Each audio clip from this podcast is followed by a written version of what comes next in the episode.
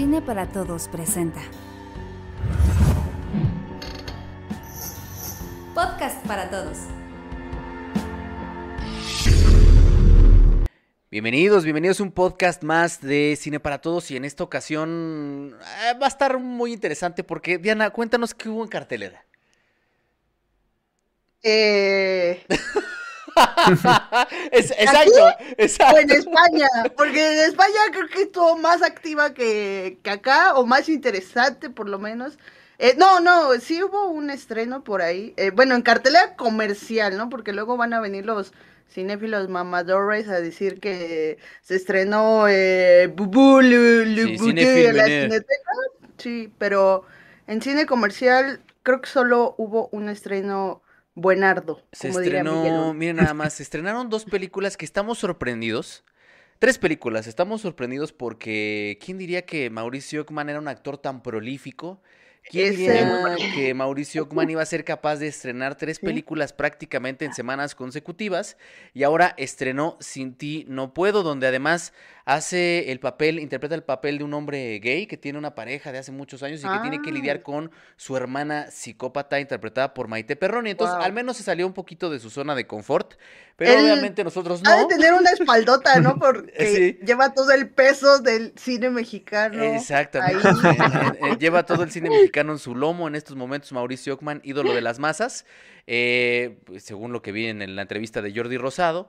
Y bueno, nosotros no nos salimos de nuestra zona de confort y no la fuimos a ver. Y también se estrenó El libro del amor, que creo que tampoco nadie la vimos. Y se estrenó una maravilla de estas que tienden a salir eh, cada cierto tiempo, una comedia de acción, así le llaman los que saben, llamada La ciudad perdida, protagonizada por Channing Tatum y Sandra Bullock, que Sandra. Bullock se sigue viendo de 30 años, esas, esas cosas mágicas que solo ocurren en Hollywood. Y obviamente nadie Se la ve vio. así, de 30, pero así. Sí, exacto, exactamente. Y, Y tiene razón, evidentemente nadie la vio. Evidentemente no las fuimos a ver. y entonces, pues tendremos ahora sí que como, como solían decir, un surtido rico, como solíamos decir. Entonces va a haber una especie de como de miscelánea de, de, pues de algunas producciones que salieron en la semana, como Better Call Saul, que para eso anda por acá. Mi querida Denise, Denise, ¿cómo estás? Muy bien, muy contenta, comiéndome unos, quién sabe qué son, pero están bien buenos. Así que si en una de esas va a ir como, ¿Cómo, cómo que no sabes? Unos quién sabe qué son, pero son muy Pues buenos. encontrar, A, a toda la gente, Ah, no, no, no nos patrocina, no, no. A toda la gente que nos está escuchando en Apple y en Spotify les mandamos un abrazo y a ustedes imagínense un quién sabe qué son, pero son muy ricos. Ese es como lo que usted le quiera venir a la cabeza. Ahí está. Y también anda por acá mi querido Miguel que nos va a hablar de Red Rocket de Hola. Sean Baker. ¿Cómo estás, Miguel? Sí, sí, sí. Muy, muy Mm. contento porque también se estrenó en, en varias salas, la verdad, Red Rocket, este, buena, una sorpresa bastante agradable. Y, ¿qué les digo? O sea, sí, creo que hay muchísimo, este, de qué cortar, ¿no? Sobre todo si ya han visto películas de Shane Baker, no, no decepcionen en absoluta.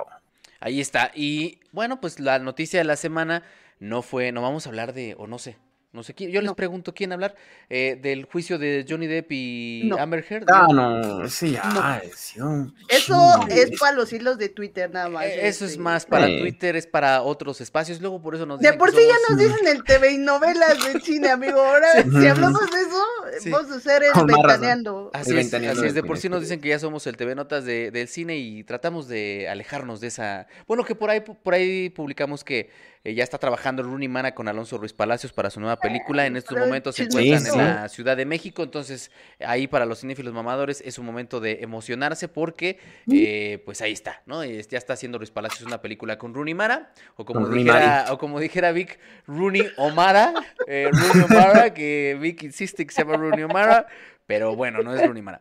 La gran noticia de la, de la semana, como lo vieron en la miniatura del video y quienes no lo están viendo acá en YouTube y lo están escuchando, pues es la caída de Netflix. La caída de Netflix que eh, sí fue estrepitosa. Fueron 50 mil millones de dólares, lo cual se traduce en un 35% de las acciones y por lo que anduve viendo en algunos lados, varios de los accionistas eh, grandes, de los accionistas pesados, se salieron con pérdidas de hasta 400 millones de dólares. Entonces sí, sí, es, Sí, sí, sí. sí son números bastante escandalosos.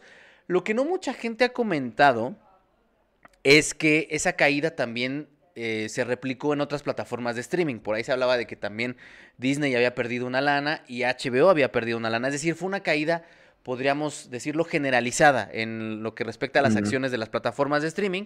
Pero evidentemente la que más perdió, pues fue Netflix. Eso por un lado.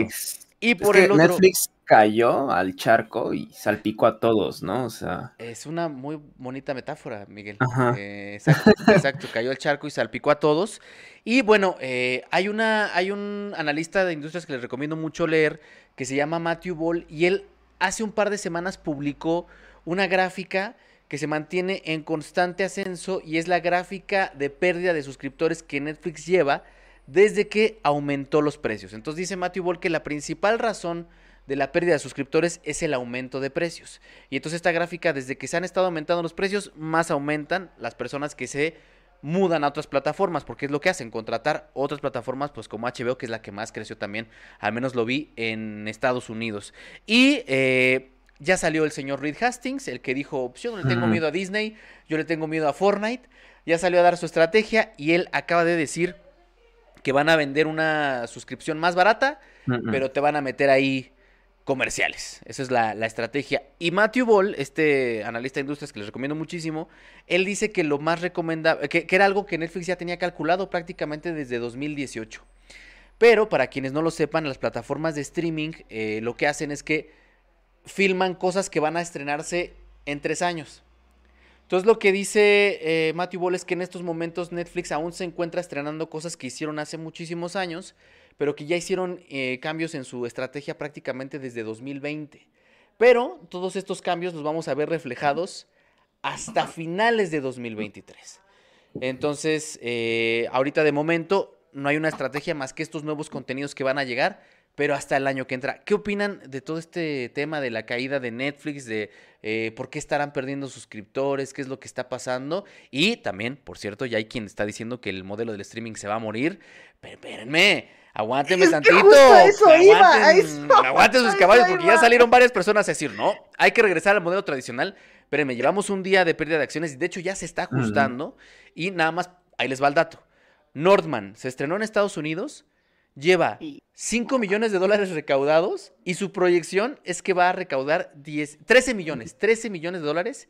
Y les recuerdo que costó 90 y que en el mercado internacional, en 15 mercados, recaudó apenas 3 millones 380 mil dólares, ya incluido México. Entonces, digamos que hasta el momento llevaría una recaudación no superior a 20 millones de dólares y reitero, costó 90. Pero ahora sí, Diana, venga, dale, dale, dale, dale, porque si hay, hay gente que ya está Es que me, "Padre me- nuestro". me- yo, yo, yo quisiera empezar con eso de que ahora ya el cine no es que se va a morir, ahora las plataformas de streaming, la moda ahora es decir que las plataformas de streaming se van a morir, y lo cual no es cierto, creo que al final yo como mercadóloga que llevo cuatro años de carrera, yo puedo decir que, no, obviamente no estudié eso amigos, es broma, Ah, pero yo- muchos están le dice, a diciendo... huevo, güey, ¿no? ¿Qué- ¡A qué- huevo! ¡No mames! Carreras! güey!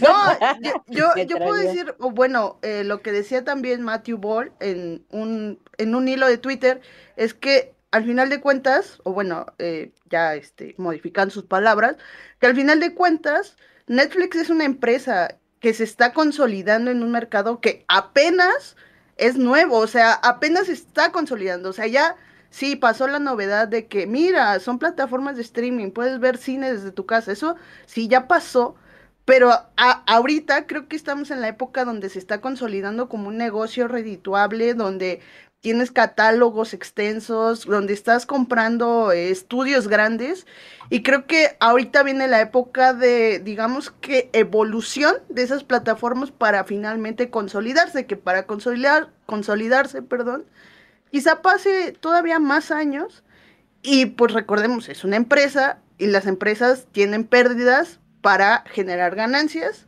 eh, por eso les digo que yo estudié mercadotecnia, ya ven amigos. Este, pero lo cual resulta también, también me llama la atención que justo por acá en el chat eh, del- de YouTube están diciendo que Netflix está despidiendo personal, lo cual también me llama la atención porque pues no sé a qué se deba esto, no sé si se deba a la, a la pérdida de suscriptores o es un plan que ellos tengan y que pues, haya salido ahorita, que todo se haya acomodado. pero está, despidieron, creo que la, la pérdida que muchos están diciendo que es como la más importante es la de Phil eh, Rinda, o como se diga, perdón, que es el director de liderazgo creativo y desarrollo de animación. Que recordemos que Netflix también estaba apostando mucho a la animación. Eh, no sé qué va a pasar con esos proyectos. Está cancelando proyectos, está cancelando series. Eh, y también me llama la atención, supongo que tiene que ver con estas modificaciones que está haciendo este director para, eh, no sé si sus intereses sean volver a recuperar esos suscriptores, supongo que sí, pero creo que lo que más quieren es que los que ya tienen se queden y consuman su producto, porque acuérdense que lo que dijimos ahorita ya no es ya no es la lucha de quién tiene más suscriptores, sino quién tiene más de, esos suscriptores cuántos ven su contenido y cuánto tiempo, o sea, ya no es los suscriptores, ya es el tiempo de visión, de visionado, pues. Sí, sí, sí. Y, que a mucha gente se le olvida que Netflix llegó a ser lo que es hoy en día con deuda. Es decir, Netflix estuvo endeudado eh, prácticamente más de 10 años. O sea, apenas eh, empezó a decir durante 2020, 2021, que ya estaban eh, liberándose de esa deuda y que iban a entrar a otra deuda para seguir produciendo contenido. Entonces, de pronto a la banda se le olvida que pues no es algo nuevo tampoco, ¿no? Que, Netflix tenga, que tome esos riesgos o que tenga estas, estas, estas, estos temas. Ahora, viendo la, comparativa, lo veíamos en Twitch, Diana, sí es la plataforma que más ha perdido eh, suscriptores con el paso de los años, lo cual es natural, no puede tener 90% eh, del, del, público todo el tiempo y menos con la competencia, ¿no? Eh, Denis, Denis, ¿qué opinas sobre, sobre todo este tema? Es que creo que le, le puede suceder a en cualquier situación a cualquier cosa. Lo dice, te lo resumo así nomás cuando hace las, las, las reseñas de las vidas de las personas, o sea, siempre hay un ascenso y siempre va a haber una caída. Eso es de cajón, siempre va a suceder. Entonces creo que la caída sí estaba como anunciada, tal vez no tan pronto, pero es porque todo se ha acelerado. Vieron que fue, era un negocio redituable y pues que iban a hacer las otras a sacar su, propio, su propia plataforma, ¿no? Porque tener nuevamente un intermediario con Netflix y podían hacerlo, ¿no? En el caso de Disney, en el caso de Warner con HBO. Entonces creo que era evidente que los otros iban a tener sus propios espacios y con eso pues los Netflix iba a perder mucho. Porque esto que mencionan de las cuentas compartidas y demás, no es algo nuevo, eso siempre se hizo y estoy segura que siempre lo supieron pero ahora lo ponen como un foco también de por qué han perdido. Más que sí creo que fue atípico este, este subir tan intenso por lo de la pandemia. O sea, era evidente que la gente estaba así, ¿y ahora qué hacemos de nuestra vida? Y tenías oportunidad de estar sentado en el sillón mucho más tiempo para ver lo que tú quisieras. Y ahora que la vida ha regresado como a actividades afuera, ¿no? Ir a la escuela, ir a trabajar, ir a todo esto, pues se reduce el tiempo que tienes de tiempo libre para poder estar en casa. Y obviamente si a eso le sumas que la gente tampoco tiene tanto dinero para poder comprar todas las suscripciones, alguna va a morir, alguna de esas suscripciones va a morir, o sea, es, es, evidente. Yo lo que creo es que sí van a tomar la vía de la publicidad, o sea, sí es algo que tienen ahí en mente, pero yo creo que lo van a acelerar. Y, y, están de alguna forma regresando a los modelos que tenía la televisión como tal, ¿no? La televisión es gratuita, ¿no? Con la, con la, con la, mm, eh, la infraestructura de, que puedes tener los canales pues, como de cajón, pues, pero porque hay publicidad, ¿no? Y al mismo tiempo, eh, regresar un poco a esos modelos, porque eh, me, justo ahorita que vamos a hablar de Better Call Saul, pero ¿qué es lo que hace para que no te avientes toda la serie, te la termines en un ratito y, ah, ok, ya, era lo que me interesaba ver de Netflix, termino mi suscripción y me voy con otra, ¿no? Que es lo que hace mucha gente. Me interesa lo que está ahorita en, su plataforma, me quedo. Si no, me cambio, me cambio a, otra plataforma en donde tiene lo que yo busco. Entonces, hacer este tipo, y yo por eso creo que le va a tirar muchísimo más Netflix a la serie y hacer estas series de manera como distendida, de no aventártelo todo de, de cajón, porque lo que están esperando es conservar a la gente que tiene. Entonces, si tú sabes que una serie te va a durar mínimo un año o medio año, por lo menos es una estrategia para que seis meses esa gente se mantenga contigo. Sí, y que y ahorita tocaste un punto bien interesante. No solo se regresó a la, antigua normalidad o a una más o menos normalidad, sino que además cuando surgen estas nuevas plataformas de streaming se llevan a sus propiedades intelectuales, se llevan a las IP que tenían alojadas en Netflix. Por ejemplo, había mucho cine de Marvel que estaba en Netflix que ya se fue a, Disney Plus. Entonces también ese, ese, retirar esas IPs también le afectó porque a lo mejor no tenían los originals para, o sea, los originales para poder mantener a la gente eh, ahí. Ahora, quiero agradecer rápido antes de que nos platique un poco Miguel a Emiliano que se acaba de hacer cinéfilo mamador oficial y recuerden que uh. pueden apoyar este podcast vía superchat. Ya hay un superchat, pero lo platicaremos en la sección correspondiente. Miguel. ¿Qué onda? Este, la verdad es que es una muy atinada observación. Yo como especialista en economía. Nada, Ah, también, este, eh, colega, también estábamos este, estudiando a la par, esta Diana y yo, carreras diferentes, y nos veíamos en la hora del, del almuerzo. Este, no, hay una nota muy interesante de CNN, ¿no? Donde recopila, por ejemplo, este, la postura de Michael Hickson, Hickson y este, la consultora Cantar. Y ellos asocian, bueno, Michael asocia como creció en el momento de la pandemia Netflix de forma gigantada que hasta llegó a subir a un 86% en sus acciones, pero no solamente fue debido a la, infla de, a, la inflación en cuanto a sus suscriptores, sino también porque los inversores empezaron justo a colgarse del mame de la muerte del cine. ¿No? O sea, como decir, güey, es que ya no va a haber salas de cine, ya valió verga eso, ¿no? O sea, este, ya ahorita todo lo que tenemos que ponerles al servicio de streaming. Lo empezaron a hacer. Cosa que ahora, con la baja de suscriptores, con la eh, crisis post pandémica, ¿no? Bueno, que de hecho sigue siendo pandémica, este, empieza a mermar de forma significativa. Tanto así que, de hecho, este, él considera que fue por una especie de sobrevaloración a Netflix en, esos momentos. A pesar de que estaba como eh, llegando la competencia, o sea, se empezaron a acelerar, de hecho, varios servicios de streaming, si ustedes se acuerdan, salió Paramount Plus, o sea, anunciándose, salió Disney Plus, se adelantó, que incluso hasta llegar a, Latinoamérica, eh, llegó luego, luego, oye, ¿qué va a pasar con estos títulos de que no son tan familiares? Ah, bueno, pues Star Plus y los planes, ¿no? Empezaron a llegar un montón, un montón, un montón. Y si bien en un momento era como, ah, sí, estás haciendo patadas de ahogado, ¿no? Bueno, estás desesperado por llevarte una rebanada del pastel de Netflix, pues es algo que a la larga sí le, sí le afectó. O sea, la, la semillita fue plantada, ¿no? Y como lo, lo, acaban de decir, pues las IPs empezaron este, a llevarse el mercado, no solamente ya de la sala, sino también del servicio de streaming. A mí me llamó la atención de que HBO Max subió bien cañón también el porcentaje de suscriptores cuando estrenó la serie de Peacemaker, ¿no? Y sobre todo en el final, ya cuando la gente podía ver todo este, toda la serie de Peacemaker fue cuando empezó a suscribirse a HBO. Y eso también me parece como muy interesante. Eh, en la consultora de Cantar mencionan de que varios usuarios en Gran Bretaña, o sea, primero hablan de cómo este, el conflicto de Ucrania contra Rusia hizo que tuvieran que salirse como unas 700 mil suscriptores de la plataforma, ¿no? Porque pues Netflix retira ahí su servicio.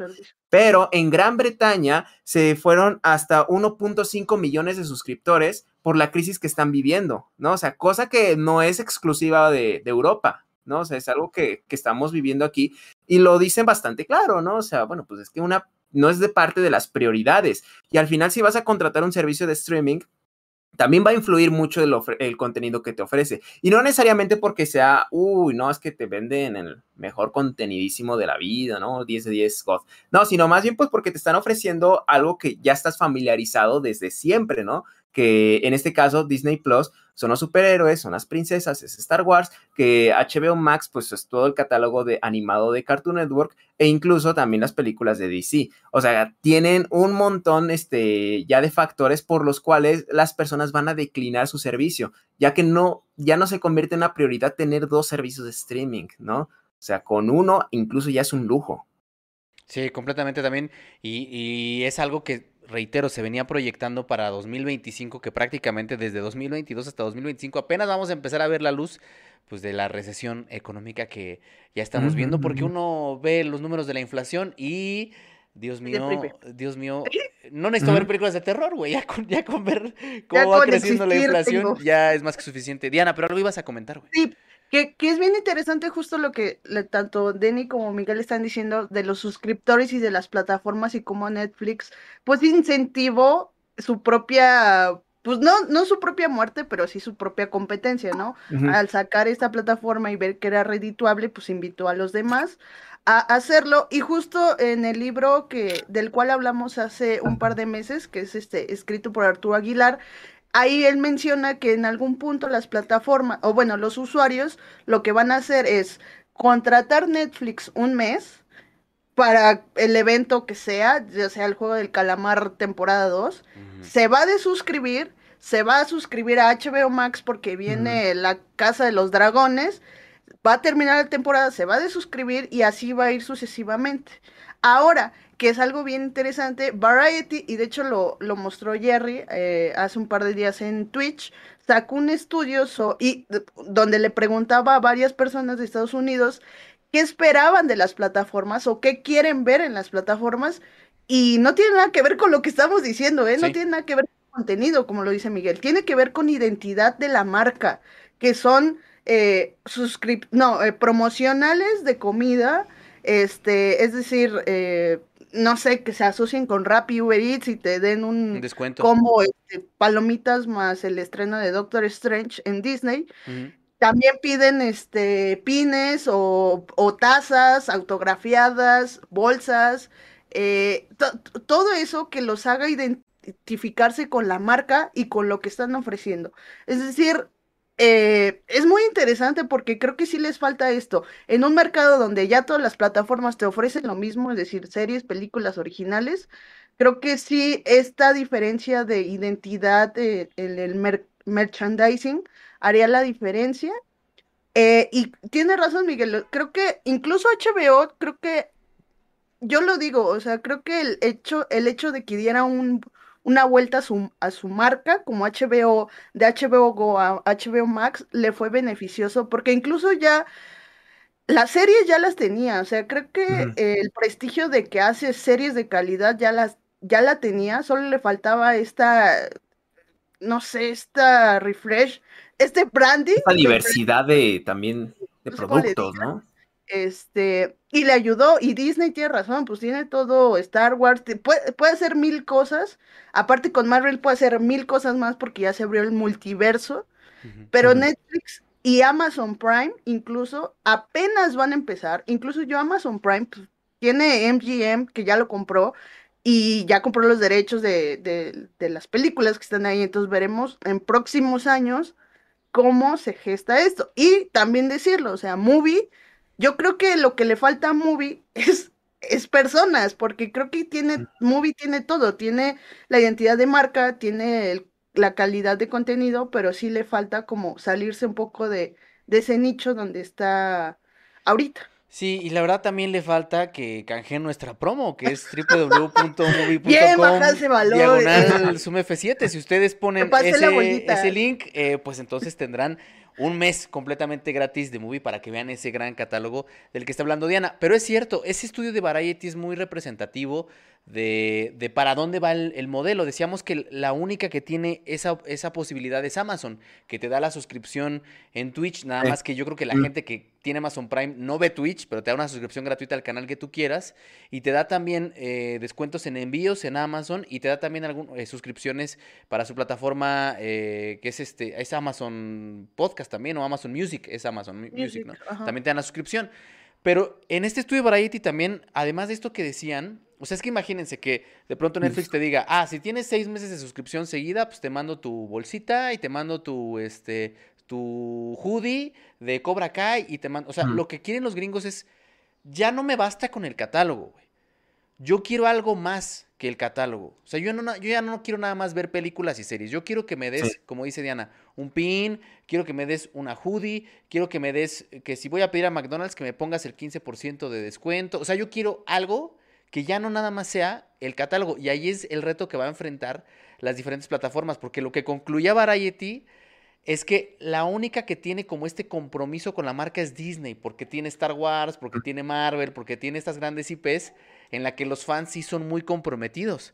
Pero fuera de... Ah, y también otra cosa que decía Variety es que los usuarios quieren estrenos exclusivos. O sea, órale, yo me voy a suscribir a Disney Plus si me das Doctor Strange.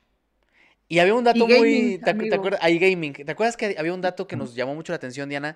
En donde decían que el 74% de estos fans estaban dispuestos a no ir al cine si les dabas el estreno directo a plataforma. O sea, si me das Doctor Strange directo a plataforma, no tengo, la, no tengo razón para ir al cine, me quedo en mi casa.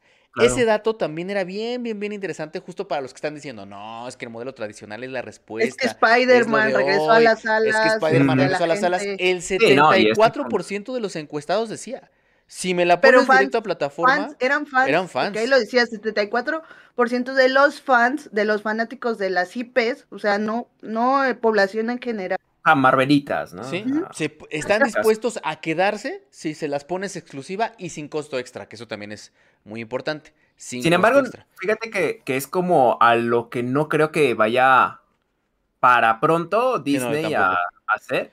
Porque si bien es verdad, o sea, dice, bueno, o sea, tengo mi público que, que dice, oye, Disney, yo te voy a consumir luego, luego que lo saques a la plataforma. Pues es verdad, pero lo cierto es de que puedes hacer una reunión con tus amigos en tu casa, te vas a divertir. Pero te puedes hacer una reunión al cine y van a tener que pagar su boleto todos y cada uno de ellos, ¿no? Para poder ver la película. O sea, le sigue si- saliendo más redituable, ¿no? O sea, ese modelo de te doy aunque sea 15 días en exclusividad, pero en esos 15 días yo sé que me vas a abarrotar la sala porque quieres ver antes que nadie la película y no quieres que tengas spoilers, ¿no? O sea, vas a querer, órale, con todo, este... Y también una, una cosa bien interesante que tú dijiste, Jerry, este, que está relacionado a, a que justamente es un servicio más allá del eh, contenido mismo. O sea, este Houston también menciona que los propios inversionistas, y eso me parece súper interesante, se salen del deal de Netflix no solamente por la caída de, De acciones. este, de, de- no, o sea, ellos retiran sus acciones no solamente por la, la caída de suscriptores, sino por el hecho de que justamente Netflix no te ofrece algo que, por ejemplo, Amazon sí. ¿no? O sea, Amazon te, te ofrece su servicio, además de Amazon Prime. Apple te ofrece su este, plataforma de streaming, que es muy ignorada, sin embargo, es que es Apple, o sea, te vende un montón de otras cosas. Y también incluso Disney, o sea, Disney no solamente se solventa del propio contenido mismo, que puede exhibirlo en diferentes lados, sino incluso por el merchandising, ¿no? Y por los parques temáticos, o sea, tienen muchísimo de dónde decir los accionistas, ah, no hay pedo, que salieron este, suscriptores de Disney Plus, no hay problema, o sea, yo sé que Disney se puede reponer por otras este, razones, ¿no? También con Amazon, pero con Netflix no. Netflix se basa totalmente ahorita de su servicio de streaming, a menos que justamente se apliquen como lo, lo mencionan, ¿no? O sea, haciendo alianzas, viendo a ver qué te ofrecen por ahí, más allá de la experiencia del catálogo.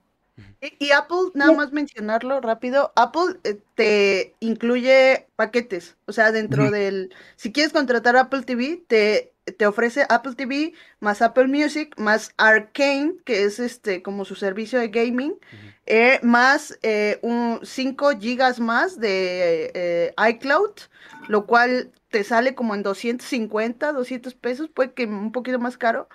Lo cual si tú eres consumidor de estos servicios, pues te sale baratísimo, porque aparte te lo da, creo que en- pu- puedes ocuparlo individual o en paquete familiar, y ahí ya puedes repartirlo con, con tus, ah, bueno, con quien quieras, con amigos o con familia, nada más decir eso. Yo ahí, ahí también lo que veo es que mm, en comparación de todas estas otras que tienen también sus plataformas, pues Netflix es muy joven al lado de estas.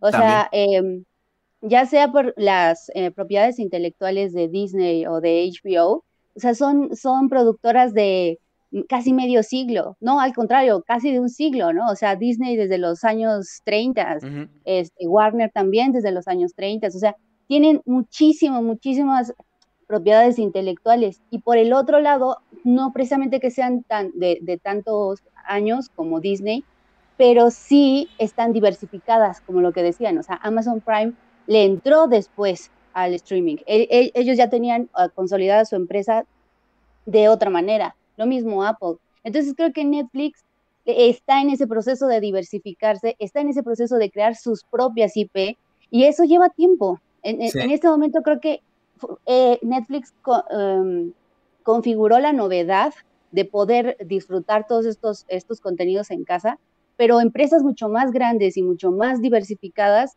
vieron la oportunidad, hacen lo suyo y entonces Netflix al estar como en un solo nicho, pues perdió como, como los apoyos que tenía. Entonces está, yo creo que sí, justo está en ese proceso de crear eso que las otras empresas han, ha labrado pues por muchos más, más tiempo que él. Híjole, es que acabas de tocar un punto bien, cabrón, porque justo Netflix solo, solo tiene Netflix, solo tiene la plataforma.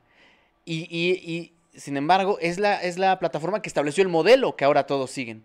Pero lo, lo que todos siguen, o sea, este modelo que todos están siguiendo, pues eh, todas estas otras empresas sí tienen otros modelos de negocio. Incluso se, Mm. por ahí también Matthew Ball compartió una gráfica de- del modelo de negocios de Disney. Y, y lo de la pandemia les impactó muchísimo porque el principal negocio de Disney son los parques de atracciones. Entonces, lo- lo- y, y era lo que decía Matthew Ball, lo primero que hizo Disney fue que empezó a hacer parques virtuales en Minecraft, en, o sea, en, o- en- en versiones pre-metaverso, digamos, de alguna manera, ¿no? Entonces, pues sí, de alguna forma, pues a Netflix todavía le hace falta eso que las otras empresas ya tienen, aunque es el, el autor del modelo, le falta esa diversificación que no tiene, que sí tienen las, las demás plataformas. Pero bueno, eh, ya nada más para concluir eh, y empezar pre- precisamente con una producción de Netflix, porque me encantaría escuchar a Denise sobre Better Call Saul, que además les recomiendo el análisis que hizo para Zoom F7, es una chingonería, ya va a llegar a 60 mil views, muy, muy buenas views. Eh, es, pues estamos todos de acuerdo en que no se va a morir Netflix, ni va a desaparecer, ni... Ni el cine, ni las plataformas. Ni el cine no digan mamadas, Mary Jane. Este, sí. Está, me gusta mucho eso que, que dijo Denis, de que está en este proceso de, de que apenas están arrancando. Sí, son, son muy jóvenes, efectivamente es una empresa muy joven a diferencia de las otras a las que se está enfrentando. Eh, bueno, junto con Amazon, nada más que Amazon en otro rubro, ¿no? Pero bueno, ahí está en ese proceso de crecimiento y como todo crecimiento pues va a tener sus caídas y va, vamos a ver qué hace para levantarse, que ahí es donde va a estar lo verdaderamente interesante. Pero bueno. Ahora sí viene lo chido. Esta semana se estrenaron dos episodios, ¿verdad? Dos episodios de, de Better Call Saul y el formato no va a ser el clásico formato que había instaurado Netflix de aviento toda la serie y échatela En un día. cualquier- Ahora es, no, no, no, no, espérame, estoy viendo que HBO está funcionando. El modelo HBO, es que Exacto. HBO fue el, el- el que lo implementó, el, ah, no me acuerdo el término, pero es el típico conversaciones que tienes en la oficina de Mm. la semana, Exacto. semana con semana. Entonces, eh, ahora ya van a utilizar ese modelo con Better Call Saul, pero mira, yo he leído que es la mejor serie escrita jamás en la historia, que estos dos episodios son una locura, una bestialidad, y yo la neta quiero escucharte. Quiero escuchar. Híjole, no, no, no podría decir que es la mejor porque me hace falta ver Los Sopranos y sé que eso es un gran contendiente. Entonces, por eso no me aviento a dar esa declaración. Pero sí creo que de los últimos 15 años, sí es de las, de las mejorcitas. Porque eh, mm, en el- leía de un, el comentario de alguien que también es como, como fan de la serie, que no hay personaje que no es, que esté mal escrito y que no aporte algo a lo que se está planteando. Incluso estos gemelos eh, de los que son parte de, de los Salamanca, este, que, que son como bastante planos hasta cierto sentido porque no es son como la figura del, del maloso más maloso, ¿no? Eh, hay- hay- incluso ellos tienen una función y están como, como presentados de una forma en la que eh, más allá de solo ser un espectáculo, funcionan para la trama. Y creo que esos personajes principales a todos, a todos les han dado la oportunidad de un cambio. Creo que en ese sentido no van a ser más innovadores de hacer una curva de pasa del bien al mal o del mal al bien. No, no, no hay innovación en eso porque creo que es difícil hacer una innovación más allá de, bueno, ¿en qué te vas a convertir? Si eres bueno, te vas a convertir en algo malo y si eres malo, te vas a convertir en algo bueno. Pero lo, en donde creo que está la gran virtud de estas dos series, eh, eh, o principalmente en Better Call Saul, son los matices, ¿no? Que ni todos son enteramente buenos, ni todos son enteramente malos. Y en esos matices es donde está lo interesante para que todos eh, hagan algo de acuerdo a esas motivaciones. Yo lo ponía un poco en el, en el video ensayo sobre cómo estos personajes eh, responden y actúan de acuerdo a esas motivaciones, porque eso es lo que los hace tridimensionales, si no simplemente actúan para que funcione la trama y entonces se ven como, como estos elementos de, de juego de ajedrez en donde los pones en donde te son útiles, pero no sucede acá. Sí, eh, sí en el sentido de que te son útiles para la trama, pero al mismo tiempo tienen un trasfondo porque hay una identidad de estos personajes que te permite decir, claro, actúan de esa forma, hacen esto por tal, por tal motivo. Y creo que por eso ahí también se hace una diferencia muy marcada con, con Breaking Bad, porque como que le entran más a esta idea de vamos a explorar a los personajes, porque siento que Breaking Bad eh, sí marca una como es, tiene su gran atractivo, pues en la parte también violenta, ¿no? De, de, de, estar metido en un ambiente de narcotráfico. Pero acá, eh, prácticamente la primera parte no tiene nada que ver con ese tipo de, temáticas, tiene que ver con, con el personaje y cómo mm. se va trastocando, cómo se va convirtiendo en ese que tú ah, ya conoces. Decía Bob Oderkin cuando le preguntaron, ¿no? Vincent le, eh, le preguntaba, oye, ¿tú crees que es este, que sería un, un, buen personaje para una, para un spin-off? Y le dijo él, mira, no lo sé, no sabría decirte, pero lo que sí creo es que si vas a hacer eh, algo de ese personaje, tiene que ser un personaje que, que, te importe, tiene que ser un personaje al que el público le importe y, y, le, y le, parezca carismático. Porque en este momento el, el eh, Saul Goodman que está en Breaking Bad no es agradable, es un tipo mezquino, es un tipo que hará lo que sea por, por lograr lo que, con lo que quiere. Entonces, no creo que ese sea un personaje atractivo, tienes que hacerlo carismático para que funcione. Y eso es todo lo que han hecho durante estas cinco o seis temporadas. Han hecho ese personaje carismático, ha pasado por muchísimas cosas, de ser el, el, personaje que nunca han valorado, no han valorado, me refiero ya en la narrativa interna, sus colegas, su propio hermano, era siempre el patito feo y de repente dijo, ok, lo acepto, lo acepto, lo acepto y de repente dijo, no, ya no quiero ser ese tipo. Y hace esta gran transformación de ser otro nombre, de tener incluso otro nombre. Por eso creo que es una de las series, sí de las, no, no podría decir que la mejor, pero sí de las mejores escritas durante estos últimos años.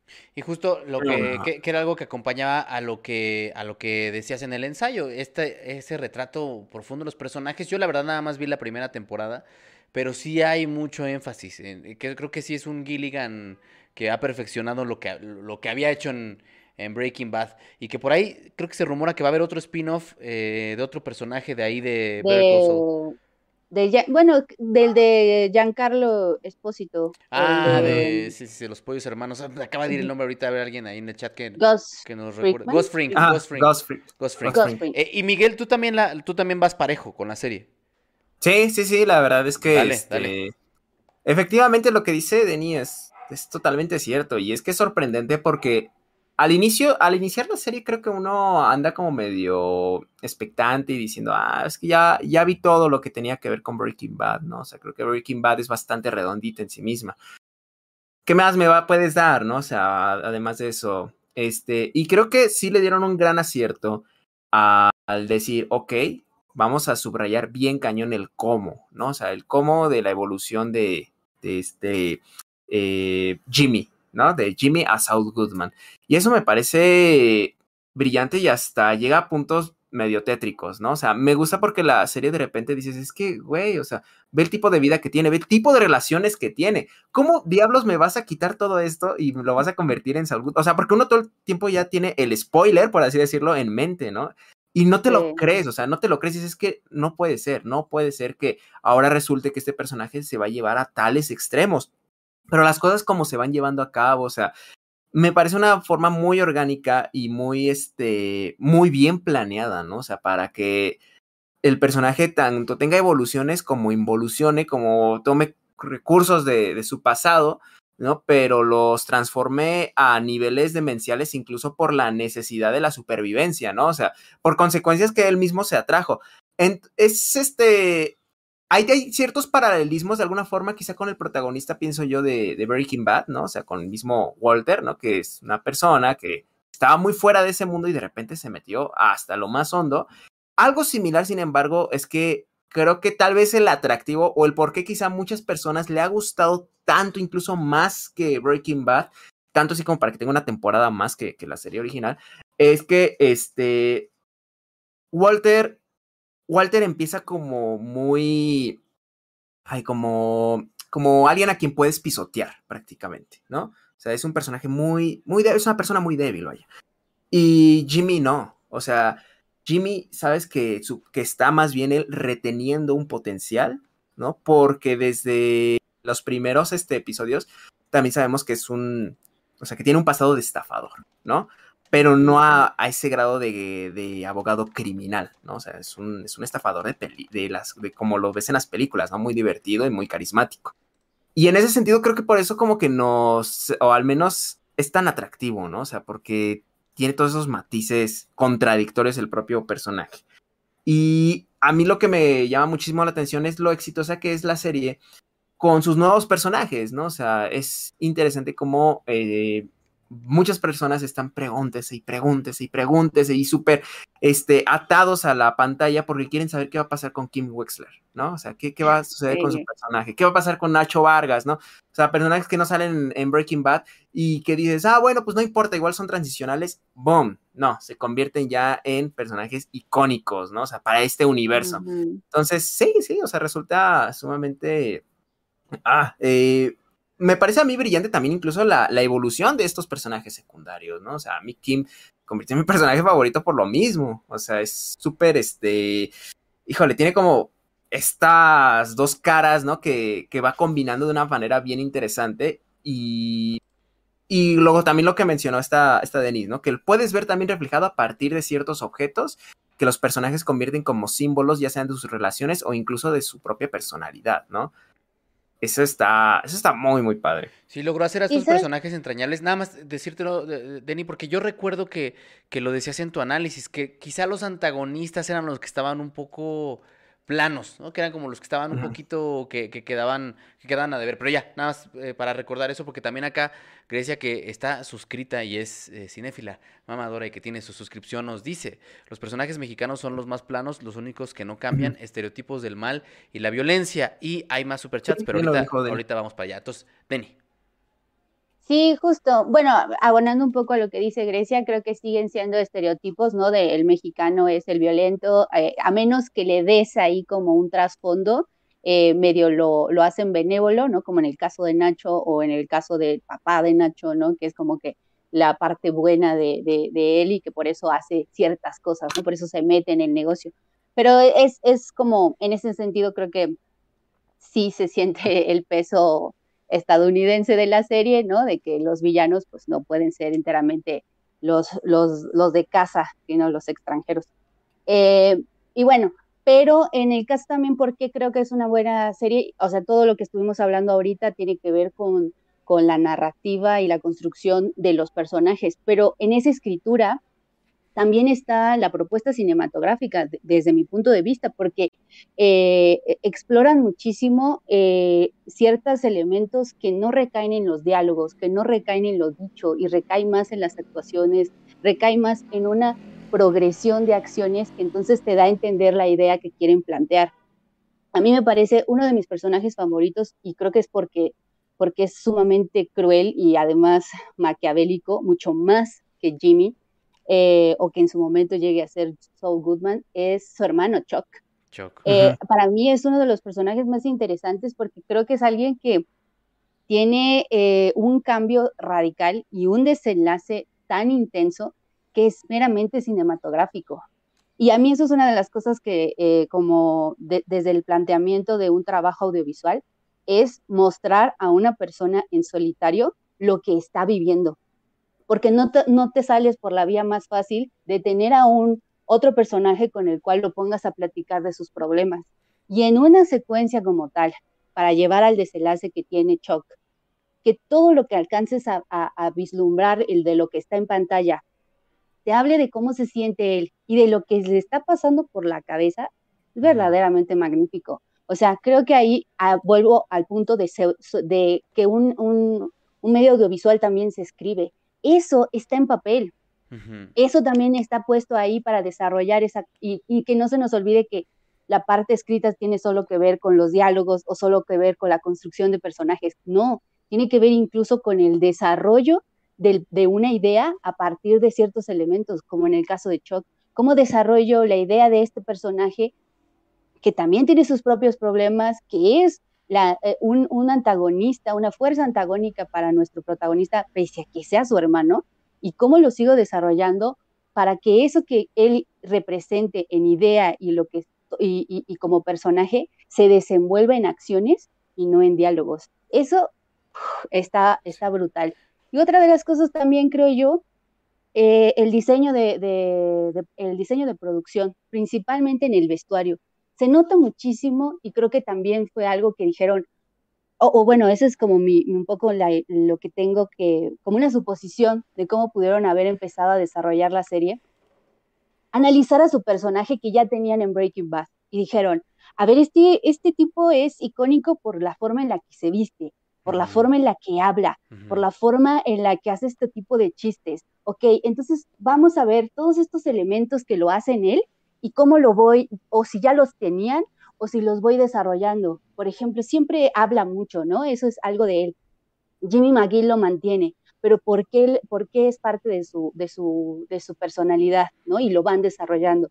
Pero en la ropa es algo que fueron trabajando constantemente para llegar a ese Saul Goodman que se viste de manera colorida. Eso también lo puse mucho en el ensayo porque hay una transición muy clara y no solo a nivel de nombre, de ser Sleepy Jimmy, de ser Jimmy McGill, de ser después Saul Goodman. O sea, tiene una transición a nivel eh, de identidad con tu nombre, pero también visualmente. O sea, Jimmy McGill se viste de una forma, este, Sleepy Jimmy se, viste de otra, Saul Goodman se viste de otra, ¿sabes? O sea, no pierden elementos para poder transformar a tu personaje, para poderte hablar más de ese personaje. Creo que también por eso es, es, tan atinada la serie, porque no deja eh, eh, de manera libre todos los elementos cinematográficos que tiene para poderte dar una idea, la música, el sonido, eh, los movimientos de cámara, no hay pierde con ella. Sí, y, y, fíjate que yo pensaba que íbamos a hablar de muchas producciones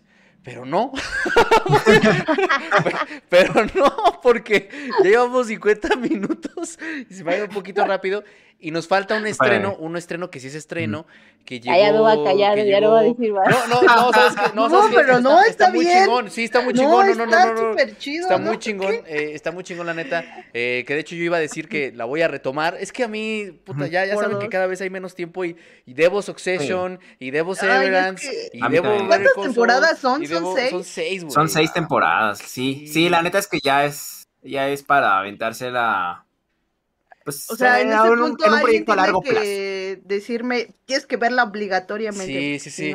Entonces la voy a retomar, pero no tampoco quería que, tanto Miguel como Diana profundizaran en Red Rocket, que acuérdense, acuérdense que el iPhone que utilizó Sean Baker está en el Museo de Artes y Ciencias Cinematográficas de me lo regale porque... Sí, utilizó dos, utilizó dos iPhone 5 y uno de esos iPhone 5 lo cedió al, museo y lo, tienen en el museo como este, esta reliquia ahora, porque fue Tangerine una, no sé si la primera, yo supongo que por eso tienen nada, pero fue la primera película, una de las primeras que se hizo con un iPhone 5, eh, Tangerine, y de ahí pues Sean Baker ya hizo The, Florida Project y ahora hace Red Rocket, una película que además ha sido muy, muy alabada, muy, muy aplaudida, y yo los quiero escuchar porque pues ahora sí nos invitaron, ¿no? Esas cosas de la vida.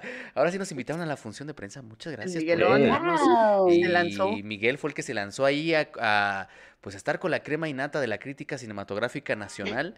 Entonces, eh, pues cuéntenos, Miguel, Diana, eh, ya vieron Red Rocket, ¿cómo les fue? Diana, Diana, que comience. Eh, pues no sé, creo que lo voy a relacionar un poco, no, no específicamente con la serie de eh, Better Call Saul, pero con algo que decía muy específico que es cómo retratar personajes que no son, no, que ni son tan buenos, pero que tampoco son malos. Y creo que aquí el personaje de, eh, el personaje Mikey. Mikey, ah, que es Simon Rex, este... Es así, ¿no? Es, es una comedia, para empezar, tragicómica. Es una tragicomedia, perdón, que básicamente retrata el personaje y la personalidad de este Mikey, creo que al final eh, este Sean Baker siempre es más de... Obviamente la historia importa, pero creo que siempre le importan más sus personajes y cómo esos personajes van a terminar en tragedia o van a terminar en un punto medio, pero simplemente por sus acciones, por lo que ellos hacen. No, nadie más les va a poner una traba, nadie es más, bueno, que en la película pues como que se ve ahí de fondo una crítica al gobierno de Trump, al de eh, hagamos América genial otra vez y cómo pues ese proyecto falló. Para, obviamente, eh, Sean Baker siempre retrata pues personas, ¿cómo se podría decir, Miguel? De la periferia, de... Pues sí, marginados sociales. Marginados sociales. Y en este caso, pues es lo mismo, ¿no? Este, Mikey es una ex estrella, es una ex estrella porno, perdón, que regresa a su lugar de origen, Texas, sin dinero, porque pues el... Se ve que, para empezar, la investigación de Sean Baker es muy amplia, porque también retrata cómo los malos manejos económicos en, este, en esta industria del, del porno, eh, pues a los que más afectan es a quienes trabajan como actores. Entonces, este Mikey regresa a, Texas sin dinero, sin ilusiones, eh, y con la esperanza de regresar a la industria, y para eso, pues va a utilizar a cierta persona eh, para, para hacerlo. Bueno, va a intentar, pero es que lo, eh, creo que el punto eh, más entretenido de, la historia es cómo él va a engatusar, va a intentar engatusar a una chica de 18 años, bueno, 17, 17 años, para regresar a la industria. Eh, es como un poco la historia de, el, ¿cómo se llama? El Correcaminos, eh, y cómo todo le va a salir. Bueno, ya veremos si le sale bien y si sale mal, pero creo que lo interesante y lo más entretenido es el camino que hace Sean Baker en, ese recorrido de Mikey. Pues nada más decirlo. Eh, y, ah, bueno, nada más, ya, eh, como algo, nada más, algo que quiero mencionar es cómo este Sean Baker siempre utiliza colores fuertes, colores bien brillantes. Sí, sí, para, no, no como de forma, para, como, para tapar un poco la, la trama de miseria o de dolor que hay en sus historias, sino creo que lo hace de manera irónica, ¿no? Como en un, en un lugar tan marginado hay tantos colores tan brillantes que se supone que tendría que ser un lugar Disney como Disneylandia, ¿no? Como lo dicen Florida, Florida, Project. Nada más es eso, amigos. Uy, no, y, la verdad es que sí, sí, es un elemento bien, bien interesante el uso de los colores que justo como dices, o sea, son brillantes y hay muchas fotografías muy, muy hermosas, este, pero también de repente se sienten algo plasticosas, ¿no? O sea, se sienten como... En la noche es donde se revela lo... Ajá, ¿no? Y eso es como algo que me parece bien interesante en el juego de fotografía, que por cierto, o sea, como curiosidad, el fotógrafo es Drew Daniels, o sea, antes hizo la, bueno, estuvo en la fotografía de Waves, ¿no? Que también tiene estos elementos, este, que creo que es lo mejor de la película, o sea, los elementos visuales en Waves. Y en, y en esta, eh, la verdad es que se, o sea, estaba leyendo, ¿no? La, la este, entrevistas con, con el propio Drew y, y con Sean Baker. Y cómo eh, utilizaron 16 milímetros para filmar, ¿no? Sí. Se nota, ¿no? En el grano, se nota como en las texturas. Tiene este, textura. La ajá, en efecto, en efecto. Y a mí lo que me gusta es que justo, o sea, creo que esa, o al menos como yo lo interpreté, porque nunca es claro, o sea, el contexto de campaña política de Donald Trump. O sea, a mí me gusta mucho porque de repente dices, es que al final de cuentas está situado además en Texas, ¿no? Que fue eh, uno de los estados más fuertes en cuanto a... Sí, en eh, America Great Again. En efecto. Y sin embargo, está esto presente que en cartel, está presente en la tele, o sea, está ahí en el contexto, pero los personajes no hablan de política. O sea, eso a mí me, me pareció como bien interesante, que no es como directamente que dicen, güey, ya huevo, va a ganar Trump. O sea, no, no están este, poniéndolos en ese nivel y me parece que es una forma también muy inteligente de hacer este, ¿cómo decirlo? De mostrarnos parte también, ajá, o sea, parte de cómo son los votantes, ¿no? O sea, porque hubo de repente también muchas quejas, o sea, de, ay, es que los pinches rednecks, ¿no? O sea, fueron quienes votaron este, por Donald Trump y dices, ¿y por qué? ¿No? O sea, a ver por qué. O sea, este, ¿por qué se sienten identificados? A ver, A ver, cabrón. ¿por qué, güey? muéstrame. No, no, Sean Baker te mostró eh, Ajá, y el Sean Baker de dijo, manera "Porque muy divertida perro". e Llegó incómoda. llegó, sacó su cámara y dijo, por esto, pero. Porque, este, al final de cuentas, pues, nos están mostrando una sociedad que, pese a pintarse como la tierra de las oportunidades, ¿no? Porque es una, un pueblo industrial, además, están totalmente ignorados, ¿no? O sea, están totalmente ignorados y, e incluso, este, en pequeños diálogos sutiles, nos dicen que las propias ah, servicios básicos, incluso como de salud, se los han, han sido privados de ellos y tienen que por eso recurrir este, a las drogas, ¿no? O sea, y es, y es- y es algo como buena la marihuana. a, a la marihuana, ¿no? Y, y eso a mí me parece como bien curioso, o sea, que nos muestra personajes que bien podríamos ver retratados, no sé, incluso hasta en Breaking Bad, ¿no? O sea, como bastante malos, o sea, como los junkies que incluso serían capaces de matarse, ¿no? O sea, como lo hicieron en la serie. Y aquí no, aquí nos muestran hasta incluso una familia que, que es bastante recurrente, no quiero caer en el spoiler, pero es una familia que por ahí está ligada al negocio de las drogas, pero es una familia con mucha calidez. O sea, es, es algo que dices, ok, sí, son, te- este, están metidos en una onda bien complicada, pero es innegable lo que dice esta Diana, la importancia que le da a sus personajes en el sentido de que ni siquiera cae en, en lugares comunes, ¿no? O sea, son, este, hay junkies, hay, este, pandilleros, por así decirlo, que están vendiendo drogas, pero también además de pandilleros, es una hija, es una madre, es un hermano, es un amigo, ¿no? O sea, y sí puedes ver esas cualidades en la pantalla. Es también algo que me parece muy, muy, este, muy brillante, ¿no? En cuanto a Sean Baker. En Florida Project creo que lo manejaba también de esta, y se notaba más, o sea, en cuanto a la importancia que le tenía tanto a los personajes, que de repente la historia se desdibujaba, porque era como seguirlos, estarlos siguiendo a las, a, las niñas jugando, este, a la niña compartiendo un momento en la bañera, a la niña compartiendo un momento con su madre. Y de repente decíamos, bueno, ¿y a dónde va esto?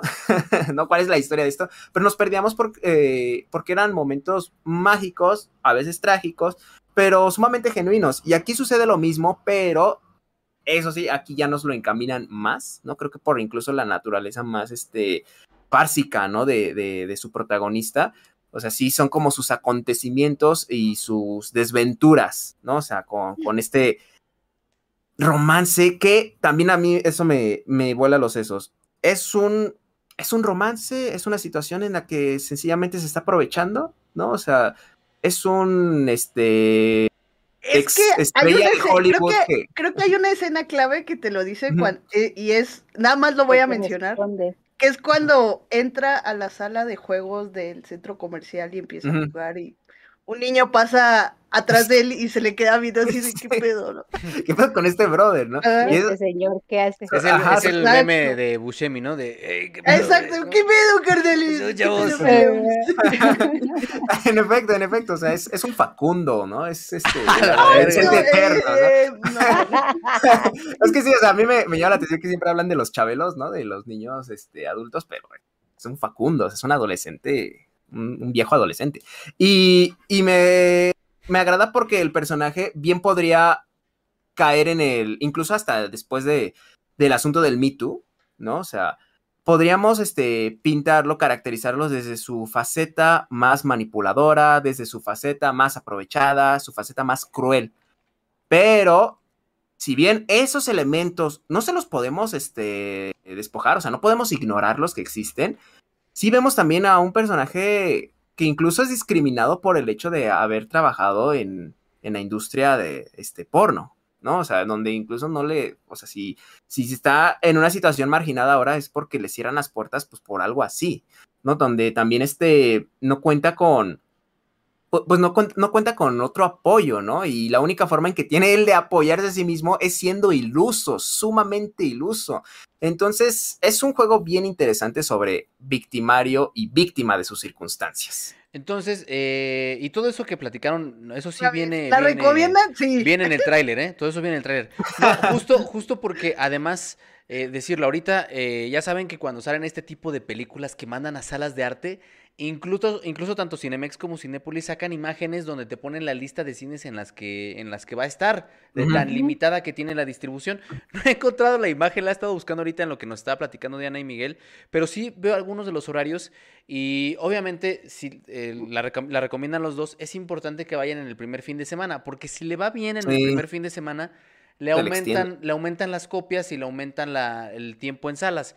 Hay el- en todos los Sí. cines en los que está solo tiene dos horarios. Eh, no fuera Morbius porque tendría 20 horarios por, No, bueno. por sala, pero solo tiene dos horarios, a las 4 y a las 9, a las 11 y a las 8. O sea, son estos horarios medio dispares que pues tienden a darle al cine Gracias, mexicano. Marvel, gracias. Exacto, exacto, que le dan al cine mexicano.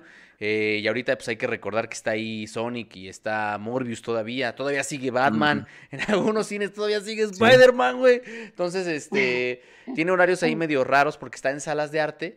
Pero si pueden y tienen la oportunidad, supongo, ir a verlas, ¿no? Sí, vean. Sí.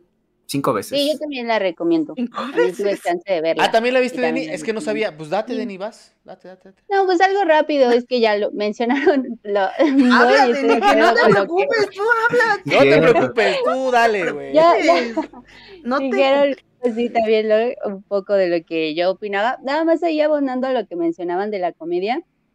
Y, y como en, en paralelismo de los temas que sacó a colación este Miguel, justo es eso, o sea, eh, creo que es una gran virtud de la película. Toca temas muy intensos, como también un poco eh, la figura de, que él mismo mencionaba de este suitcase pimp, ¿no? Eh, de estos hombres que, que están reclutando pues también a, a estas chavitas o que este, pues están como al pendientes, ¿no? De estos talentos, hombres o mujeres. Eh, pero creo que, que está como sobre la mesa este tipo de, este tema tan intenso que trabajó en su momento también Las Elegidas, Las ¿no? Eh, también otro documental, no me acuerdo, no me acuerdo ahorita cómo se llama, pero es famoso, el famoso meme, el de Hot Girls, este, así se llamaba el documental, Hot Girl? eh, bueno, yo, yo, es que justo hay un documental que se llama Sí, Hot Girls. Hot Girls, en- que habla sobre la industria del porno y cómo son tratadas las chicas. eh, La- las que son, se meten como, como dos- en la industria del porno amateur. Sí. Ah, entonces sí, creo que es ese también. Porque eh, eso, o sea, son temas súper intensos. Estas dos películas hablan de ello de un- desde un tono bien distinto. Sí. Y, y Sean Baker retoma algo de ello, pero con la ligereza de la comedia que hace que de alguna forma eh, permitas que el personaje haga lo que haga porque pues eh, eh, lo está llevando por eso, ¿no? Por ese lado de la comicidad. Y, y creo que nunca lo, lo vanagloria en ningún momento, ¿no? Creo que nunca No. hace de él una figura admirable porque pese a que sea su protagonista y pese a que sea eh, la perspectiva desde donde se está viendo toda la película, no lo vanagloria porque siempre lo ridiculiza, siempre lo vuelve patético. O sea, es, es un hombre que se las cree, que se cree de todo, todo, pero anda en una bici, ¿no? Es un hombre que cree que, que súper todavía tiene un lugar en la industria, pero ya nadie se acuerda de él y pues regresó a su, a su pueblo natal, pues sin nada en los bolsillos, ¿no? Entonces, creo que de alguna forma eh, el- la temática tan densa se vuelve ligera y soportable por la, por la comedia y por el tratamiento de este personaje. Y, y también lo que decían de los colores, si les gustó eh, Proyecto Florida y la recuerdan morada, así Mm. como en mi cabeza, yo, yo recuerdo esa película morada, Sí. para mí esta película es amarillita, ¿no? Todo el tiempo hay una, una sensación ahí de, de amarillo muy, muy, muy gráfico que acompaña muy bien con esta atmósfera calurosa, con esta atmósfera como un poco este, campirana, ¿no? Pero que también desde sus personajes femeninos, que creo que a lo mejor son los que menos explora porque está en la perspectiva de, del protagonista, pero son, son como el inicio y el final de lo que le puede pasar a estas mujeres que entran en esa industria. La ilusión primero de buscar algo grande, ¿no? Buscar esta grandeza fuera de sus, de sus pequeños poblados. Y luego como a lo mejor eso no funciona, simplemente son utilizadas y regresan y vuelven a estar en ese mismo lugar, pues fumando todo el día y pensando que su vida ya ahí quedó, ¿no? Eh, y para los que para los que escucharon un golpe en Spotify y Apple han, han llegado hasta acá, fue Llegaron los agentes de IMCINE a secuestrar a Miguel. Sí, fue Miguel aceptando No. su cámara violentamente. Pero bueno, Cuidado, eh, pues ya, miren, no teníamos la sección como de cartelera, pero pues ya al final se habló de una serie y de, de Red Rocket, ambas muy recomendables. Y eh, pues ahora toca justo recomendaciones en plataformas de streaming. ¿Trae alguna recomendación en plataformas de streaming? ¿O, o no? Eh, yo, yo, eh, bueno, Ya no. ya la había recomendado, pero la voy a recomendar otra vez. Que se llama, es, está en HBO, es una serie muy buena, eh, muy entretenida, que se llama Hora de Ganar, es el auge de la dinastía Lakers, que es producida por Ian, por Adam McKay, eh, basada en el libro Showtime, que habla precisamente de cómo en los ochentas, no es que se crearan los Lakers, porque los Lakers ya existían desde hace años, sino como eh, tú, tú lo decías muy bien, Gerardo, cuando hablé de ella en Twitch, cuando el dueño, el nuevo dueño de los Lakers volteó a ver hacia el fútbol americano y hacia eh, el entretenimiento tipo Playboy y los juntó y fue cuando el básquetbol ad- adquirió pues algo más eh, eh, más atractivo hacia el público que no era tan seguidor del básquetbol y es cuando empezó a traer estrellas de Hollywood en primera fila y veías a Jack Nichols, Nicholson, eh, no sé a quién más. eh, y entonces, pues te habla de todo esto, ¿no? Incluso también te habla del inicio de la carrera de Magic Johnson, Mm. este mítico jugador también ahí de los Lakers. Sí, mítico jugador que- que según South Park curó su sida con billetes, inyectándose dinero. Sí, según South Park. No, no había visto ese capítulo. Sí. Que justo Jerry ya, pues, si, si se mete a internet, pues sabrán el. Ahorita está, está bien, pero pues por andar de Cusco y sin protección, pues se contagió de VIH. eh, y ahí viene pues toda su historia, ¿no? Desde su, desde su inicio hasta, hasta el punto donde alcanzó la fama máxima. Ahora, lo interesante de la historia, porque ya sabemos cómo, es, es chismecito, digamos, pero creo que lo atractivo que tiene la serie es la edición y el montaje, porque son súper dinámicos. Además, sí te da este aire de Boogie Nights, porque además el dueño de los Lakers, bueno, quien interpreta el dueño de los Lakers es John C. Riley, que salió en Boogie Nights, no me acuerdo el nombre del personaje, pero pues ahí sale. Eh, y pues nada, creo que la dinámica, la- el formato en el que está grabado, porque sí, sí tiene como este estilo de VHS, beta, eh, está muy padre, está muy padre. eh, la música también, todo, todo está muy padre, a mí me gusta. Si no les gusta el básquetbol, creo que también la van a disfrutar. Obviamente no la van, bu- bueno, quién sabe, a lo mejor y sí, porque los momentos de tensión donde están la- las jugadas de básquetbol míticas de los Lakers en esa época, también la recrean. eh, y pues nada. las Ot- otra vez, este, repetí el nombre, Diana, porfa, y la plataforma. Hora de ganar, el auge de la dinastía Lakers, que está en HBO Max. Hora de Y pues nada, vean básquetbol porque está muy padre. Ahí está. Hora de ganar, disponible en HBO. Eh, Miguel, recomendación. Ya le estamos dando tiempo a, a Denise para que piense. No, para que Sí. busque, porque sí que- Ah, Y dice. "Ni yo les voy a recomendar una serie que se llama Better Call Ver Saul". coso. ¡Uy, qué van a hacer! Venga, Miguel. No, ya esa ya la había recomendado, ¿eh? Ya no se vale. Este. Híjole, yo creo que les voy a recomendar, si no han visto The Florida Project, o sea, si quieren ver eh, Red Rocket, Aplicó es que está en HBO Max, o sea, aprovechan ahorita que está en HBO Max Sí, y también en Amazon, en Amazon Prime, o sea, pueden verlo donde vale esta Perdón, amigos, ustedes se merecen. Yo lo justo mejor, traía pero- Tangerine, ¿eh? Ah. No, Ay, mira, no les voy a recomendar algo de movie porque la neta esta película es de mis favoritas. Se llama, no sé si ya la recomendé. No, la mencioné en el podcast de películas de desamor, que nadie traía de desamor.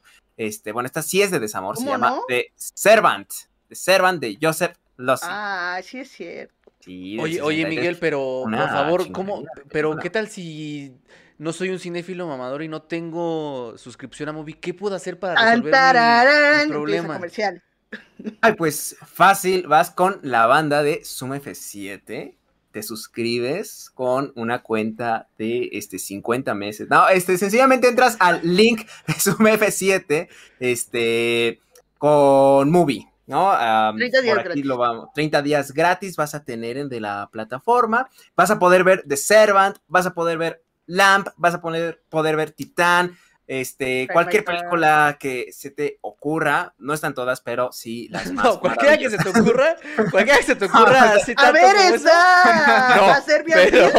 Porque No no, se te ocurra bien. mucho porque no hay Sí, sí, todo. o sea, tanto así como que de hecho no se te ocurren, ¿no? no, Que- que tampoco. Tampoco, tampoco cualquiera que se te ocurra, pero ahí está el link www.muy.com diagonal sum F7 .com. y tienen 30 días. 30 Aprovechen. días gratis. Eh, para que puedan ver The Servant. De hecho, es una de las películas no solamente favoritas mías, sino también de Bong Joon-ho. De hecho, él cuando estaba estrenando Parásitos en Letterboxd, se pusieron tres películas en las que él se super inspiró y entre ellas estaba The Servant. O sea, van a ver un conflicto amoroso, así como un conflicto eh, social, ¿no? De clases sociales bien interesante, en donde se utiliza muchísimo la fotografía con espejos, con reflejos, vaya, no, es una está maravillosa. ahí está, ahí está. Y ahora sí, Denise, tu recomendación en plataformas de streaming.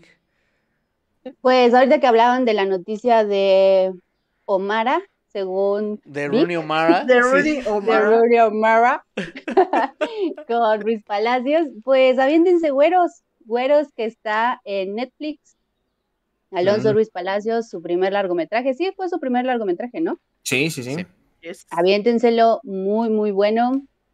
Eh, y para que vayan viendo más o menos en dónde va a salir Rooney Mara en unos, en unos años.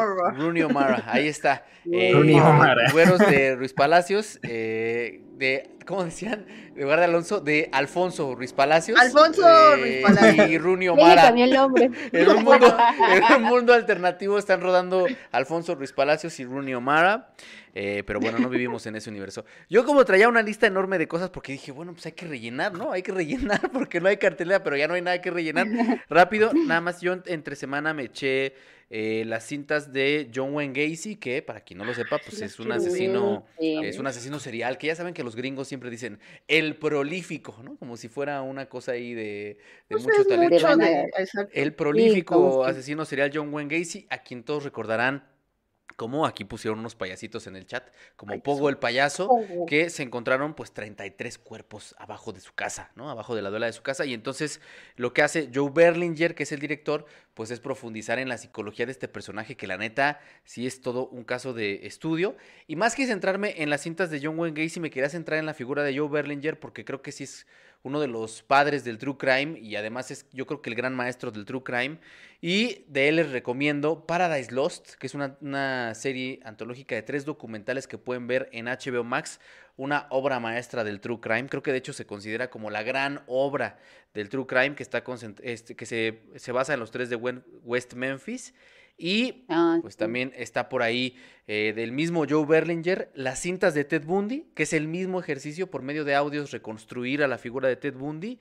Y también se echó un documental sobre el caso de Elisa Lam de Oh, sí el. Hotel Cecil. Entonces, ese también está muy, muy, muy, muy interesante. Entonces, véanlos. Estos tres, las cintas de John Wayne Gacy, Ted Bundy y el Hotel Cecil están en Netflix.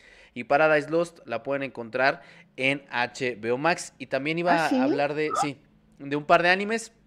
Eh, One Punch Man, que también véanlo, eh, porque estoy trabajando en algo al respecto. Está en. Netflix. Y Berserk, la serie animada de 1997. No mames. Es una fregonería. No mamen Berserk, güey. O sea, estoy obsesionado con Berserk. Vean Berserk, la serie Sí, animada. Son sí, sí, 25 sí. episodios. Está completita en Full HD. eh, gracias a quien la subió subtitulada en idioma original en YouTube. Es una chingonería. Justus. Y ayer me puse a ver Get Back. No mames, Peter Jackson. Peter Jackson, güey. El trabajo de restauración. Hicimos un video Sí, sobre la preservación de cine en, en Zoom F7. Viendo cosas como Get Back, uno se da cuenta de lo importante que es eh, Preservar. preservar estos materiales y restaurarlos. Porque de verdad, nada más ponerlo eh, y ver la calidad del material, ya nada más con eso es para aplaudirle a Peter Jackson. Ya independientemente de cómo esté narrado y de que dure nueve horas, eh, la restauración del material es una chulada. Entonces, pues ahí está. Cosa que Eh, ya se veía en su documental, ¿no? De Jamás llegarán. Shall Never Grow. ajá, no sí, más, sí. ese documental chulada. Que además es, material más viejo, güey. O sea, es Sí, material de la y- Primera y, Guerra lo Mundial. restauró y lo, y, y lo, digamos que lo, le puso color, bueno, él no, su equipo, pero pues la maestría detrás de Con todo eso. crayones. Sí, sí, sí. Oye, Y Jera, vi que también estaba una de las cintas o algo que tuviera que ver con eso de Marilyn Monroe. Hay... ¿Esa va, va- va a salir o ya salió? No, creo? de Marilyn Monroe todavía no hay. Estaban diciendo Porque- que iban a hacer de este señor. Ay, siempre se me va el nombre de este señor. No, pero sí, sí va a haber Pero algo sí de las cintas de Marilyn Monroe, pero no sé si va a ser Joe Bellinger o otro personaje. Mira, Porque me salió también en las recomendaciones de Netflix, porque apenas estoy viendo Ah. las de John Ga- Gacy. ¿Sí es Gacy? John. John Wayne Gacy. Ey, Mira, Este. aquí está, aquí está. eh, perdón, es que lo estoy viendo, lo están escuchando en. Eh, pero. Es que estar escuchando el audio de Netflix se me coló, perdón. Me metí a Netflix para ver. Y si se meten ahorita a Netflix, está las cintas inéditas de Marilyn Monroe y tiene un Ah. botón que ustedes le ponen avisar y cuando ustedes le pican ahí, les manda una notificación cuando se estrene y sí, sí Ah, está. ok, ok. Sí está. Pero si no se mete a Twitter? documentalista. No es de Berlinger. No es de No. Berlinger. Ah. Este, es que Berlinger es un maestrazo para eso.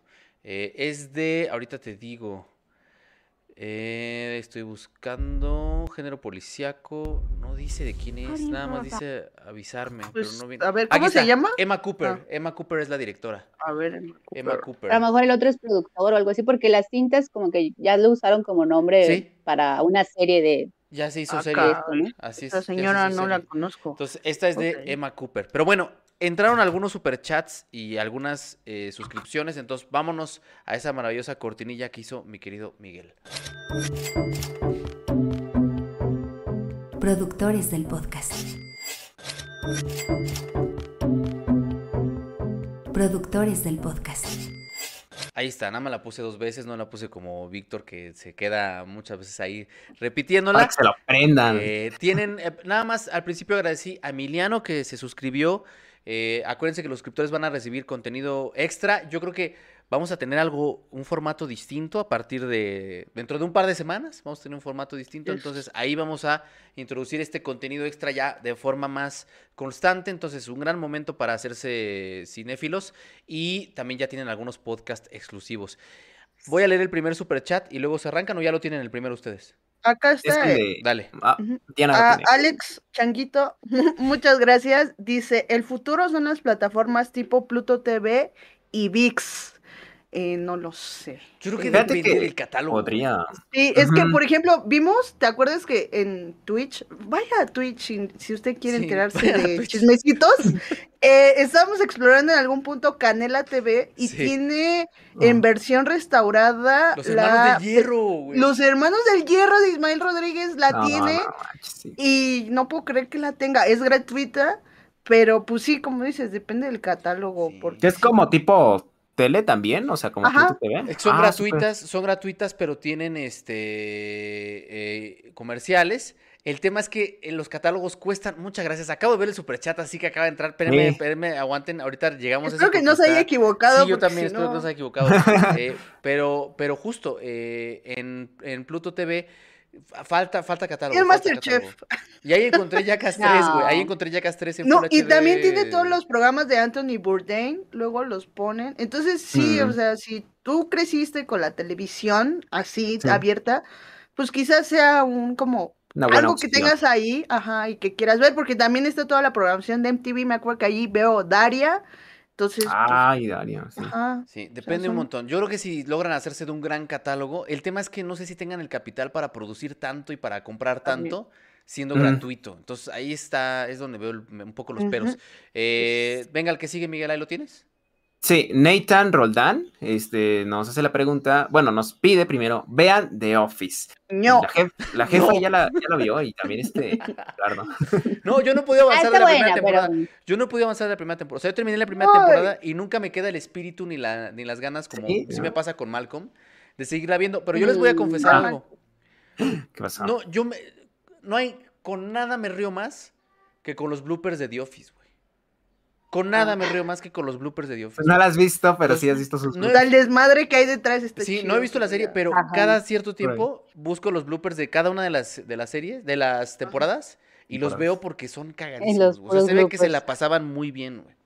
Si me Yo pagan por ver The ¿eh? Office, lo hago, pero mientras no. Así pues ya, ya está pagando y estaba poniendo, que 20 sí, varos. No, serías- por por 20 pesos veo un capítulo. pues va, igual y te Y a ver, a ver cómo nos va. Tiene buenos, También tiene hizo, algunos um, capítulos que valen la pena, pero no sé si toda la serie ya digo, ah, no, pero sí, digo, tiene lo suyo, tiene lo suyo. Tiene lo suyito para verla después.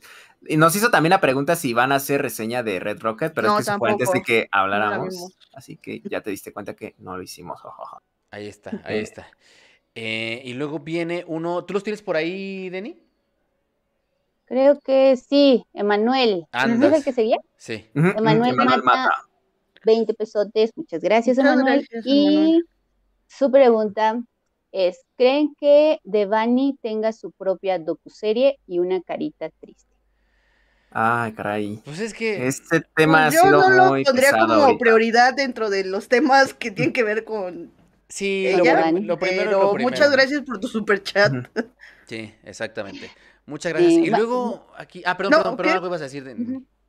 Ah, bueno, no, más bien que, que creo que las docuseries que hay como en, en torno al tema de, de todas esta, ta- toda esta violencia contra las mujeres que se vive, pues está, yo creo que ya se están iniciando varias producciones, no sé si en particular lo hicieran con una eh, figura, pero Sí. bueno, ahí está Maricel Escobedo, las tres Mm. muertes de Maricel Escobedo, y creo que eso sí, mm. a ponerlo como sobre la mesa. Son temas tan sensibles que merecen que se traten con muchísimo profesionalismo, con muchísima Sí, claro. investigación detrás, ¿no? Con empatía, mucha empatía. Con mucha empatía, exacto. Así es. Sí, entonces, este, y desafortunadamente ya lo hemos comentado en otras, en otros podcasts, ya se hizo un género eh, eh, de este país, ¿no? Entonces, eh, pues es parte de nuestra realidad y se seguirán contando estas narrativas por ahí. Hay cortos animados, hay largometrajes, hay documentales, hay, hay de todo ya Sí. que habla sobre, sobre ese tema. Y luego, de verdad, muchas, muchas... Espero que sí, no te hayas equivocado. De verdad, Ay, muchas, muchas, muchísimas güey. gracias a Yacer que se echó un super chat estos que llegan de, de vez en cuando de Lourdes, eh, que llegan también acá eh, ahorita de Yacer, de, me acuerdo de Eric Mesa por ahí también alguna vez. 1200 pesotes, muchas gracias de verdad, de verdad, de verdad por ese apoyo. Ya estamos trabajando en hacer algo con muchísima más calidad, con muchísimas más producción para que Sí, ustedes sí. estén Una locura. eh, más, más contentos con lo que están viendo acá y que sientan que esos donativos que hacen por vía super chat, pues están bien, bien utilizados. Dice, hola de vuelta por aquí, aunque por Twitch, Med, eh, no sé qué significa Med, Eh, me- no sé. no sé. Eh, apenas tomando la transmisión de vuelta por acá, aunque Twitch les veo más seguido. Ah, ah, ya. eh, Mm. Acabo de cancelar Netflix y el ahorro se va para Zoom F7. No, hombre, No, pues aquí te vamos a dar este. Muchas gracias. eh, El juego del calamar, ahorita va a empezar. Ahorita lo armamos en Roblox o en Minecraft o, no sé, o no sé, Muchas pero gracias. muchas gracias, Yacer, de verdad. Gracias, gracias a Yacer. También gracias a todos los que se rifaron con estos bonitos superchats. De todo corazón, ustedes mantienen pues eh, vivo este podcast tan bonito. Eh, luego hay unos que desaparecen por otras razones, no queremos estar en esa lista. Y pues muchas, muchas, muchísimas gracias. ¿Algo más que quieran, que quieran agregar? Diana, Denny, Miguel. No, pues Mm. muchas gracias. Uh, Gracias, No, gracias por todo el apoyo. No, eh, Vayan, Vayan a ver. Red Rocket, como decías, o sea, sí, veces. en- si en su tarea. primer fin de semana le va bien, lo van a dejar otras semanitas más, ¿no? Denle sí, chance. Vean Malcolm, que ya llegó a Disney Plus. Y si tienen una cuenta de Star Plus, eh, mochense, porque yo no tengo y quiero. Sí. Este, yo tengo, pero no, los Compártala. puedo- no puedo compartir en mi cuenta. ¿Por qué porque eres egoísta, amigo? Porque No, es que miren, les voy a confesar, yo no sé de ustedes, pero ya muchas veces lo he platicado que comparto Eh, las cuentas con mi mamá, cuentas con tu familia. con mi sí. papá, pero es que ahí no para la cosa, o sea, de pronto mi mamá, mi mamá es una mujer que, que es como de, no tienes la cuenta, no, ahorita te hago un perfil, o sea, no nada más es este, te la presto, es, espérame, ahorita te hago un perfil. Ay, tu mamá es como yo. güey. Entonces entras a la Star Plus y hay como 20 personas, güey, hay unas que yo no, ma, conozco, no sé. Vamos a hablar con la mamá de Jerry entonces. Oye, Entonces, sí. entonces, de pronto- Que haga una cuenta comunitaria. Sí, güey. Entonces, de la pronto cuenta Zoom. me pasaba cuando, cuando estaba viendo la NFL que yo, así de mamá, es que las cuatro pantallas ya están ocupadas, no puedo ver la NFL y cómo están cuatro pantallas ocupadas. Si, no, es que mira que se la presté a no sé quién y ahora la trae no sé cuál y todos están viendo la NFL, entonces era como, Mejor vente vete a la casa de uno de los. Sí, exacto, güey. Entonces, no, no, no, no es que no quiera, güey, es que de verdad a veces que ni yo puedo ver las cosas que, que hay ahí, ¿no? Porque están ocupadas las pantallas. Pero bueno, sí, vean, vean Red Rocket, apoyen a este, Sí, a sí. este cine que, que, se- que no está alcanzando ese espacio que, que merecen en pantallas. Y este, pues nada, eh, esto ha sido todo por hoy. Muchas gracias a toda la gente que nos escuchó en Apple, en Spotify, eh, que nos escucha en Google. Gracias también a quienes se conectaron para acá, estar en directo con nosotros, a quienes se rifaron con esos maravillosos superchats y a quienes se quedaron hasta acá. Eh, la meta de comentarios, pues ya no importa. Ya va a cambiar el formato, miren. Este, yo sé que comenten a la meta que lleguemos, esa, eh, a, la- a los comentarios que lleguemos, esa va a ser la meta. Oye, ¿sabes Si qué estaría padre? uno- uno- Mira, yo digo algo, ahorita aún hay 100 perso- 131 personas. ok. De los que están, de una, o sea, de una vez. A ver, que ¿Pa' yo vea aquí, voy a ¿Pa' qué refrescar la. A ver, pongan así de hola. De una vez más, yo voy a empezar. Pongan, ¿qué hubo, raza? ¿No? Y entonces Pero creo que no puedo comentar. superamos todavía. la meta de 131 comentarios. Pero bueno, muchas gracias, de verdad. Y la próxima semana nos vemos porque si hay, si hay, Hay tres, eh, hay tres creo, estrenos. A ver, Sí, muy perros. a ver, Común, común, este, sigue una Ajá. de Nicolas Cage que la verdad se ve locochona. Eh, este, y eh, El peso del talento se llama la de Nicolás. sí, y la otra era Común, común. Eh, también se va a estrenar el, el especial de Franco Escamilla, tremenda obra maestra. Ay, tremenda y obra maestra. la abuela, la abuela de La abuela de abuela. Ah, Paco Plaza. La abuela de. Paco Plaza. La abuela de Paco Plaza también se va a estrenar. Este, pero bueno, ahí Doña está. Plaza. Ahí está. Entonces, la próxima semana nos vemos para platicar de estas tres películas. Cuídense mucho, Yacer, de verdad. Rifadísimo. Muchas, muchas, muchísimas gracias. Eh, cuídense y nos vemos la próxima semana.